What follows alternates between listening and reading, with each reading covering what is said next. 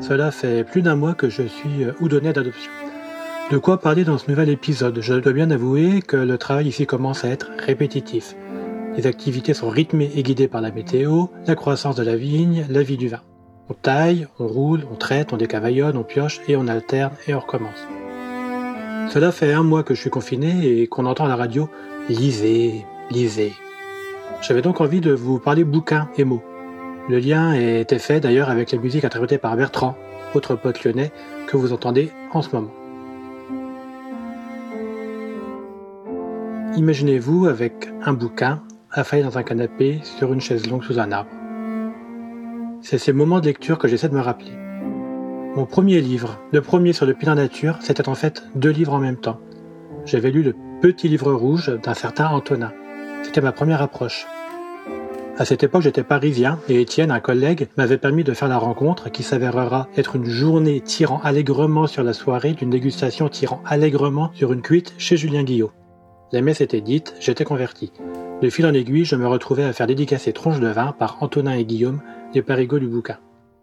Ma curiosité m'emmena sans algorithme sur le blog d'Olive et sur celui de Guillaume, du Morgon dans les veines. Je ne savais pas encore que j'allais m'expatrier à Lyon et flirterais outrageusement avec le Beaujolais. J'enchaînais ensuite avec les passionnantes BD des ignorants de Davodo, dont je me remémorais quelques planches lors des traitements en biodynamie, des traitements matinaux des semaines passées. Je m'engouffrais ensuite dans les gouttes de Dieu dont je fus incapable de lire plus de trois volumes. C'est comme ça, pas grave. Cette immersion, cet instant de vigne, me rappelle au livre que j'ai été amené à découvrir. J'ai l'impression de vivre au quotidien Pur Jus, le livre de Fleur et Justine, je ne sais pas où je serai pour la mise en pratique du volume 2 sur la vinification. Mais voilà, la journée, c'est pur jus. C'est ces images.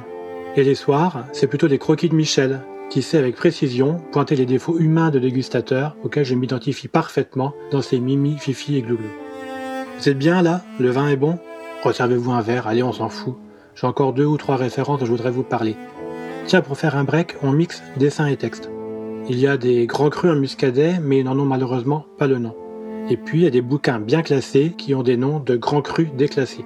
C'est quoi ce truc? C'est un recueil de 47 étiquettes de vin caricaturées par les dessinateurs de Harakiri et de Charlie Hebdo. 47 millésimes, Pinardier et Societo, détaillés par Gérard le vigneron et Dominique le journaliste. Des grands crus, on peut passer au grand précis. On peut enchaîner avec le grand précis des vins au naturel, le dernier ou l'avant-dernier bouquin de Stéphane. Il nous parle de Pinard et science, et moi j'ai compris. C'est vous dire qu'il est bien fait. Enfin, il y a un volume de Entre les vignes qui portraitise des figures d'Auvergne. Mais comme je vais probablement y passer, je le garde sous le coude.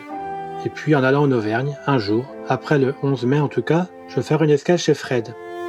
Mais si vous savez, le Vortex du Gosier, un blog. Avec son blog, pas toujours mis à jour, mais dont l'humanité des portraits n'a d'égal. Voilà, il en manque sûrement et je ne voulais surtout pas faire un inventaire à l'après-vert. En tout cas, le parfait équilibre, pour rappel, c'est un verre dans une main, un livre dans l'autre, et globalement, on finit normalement un peu moins con.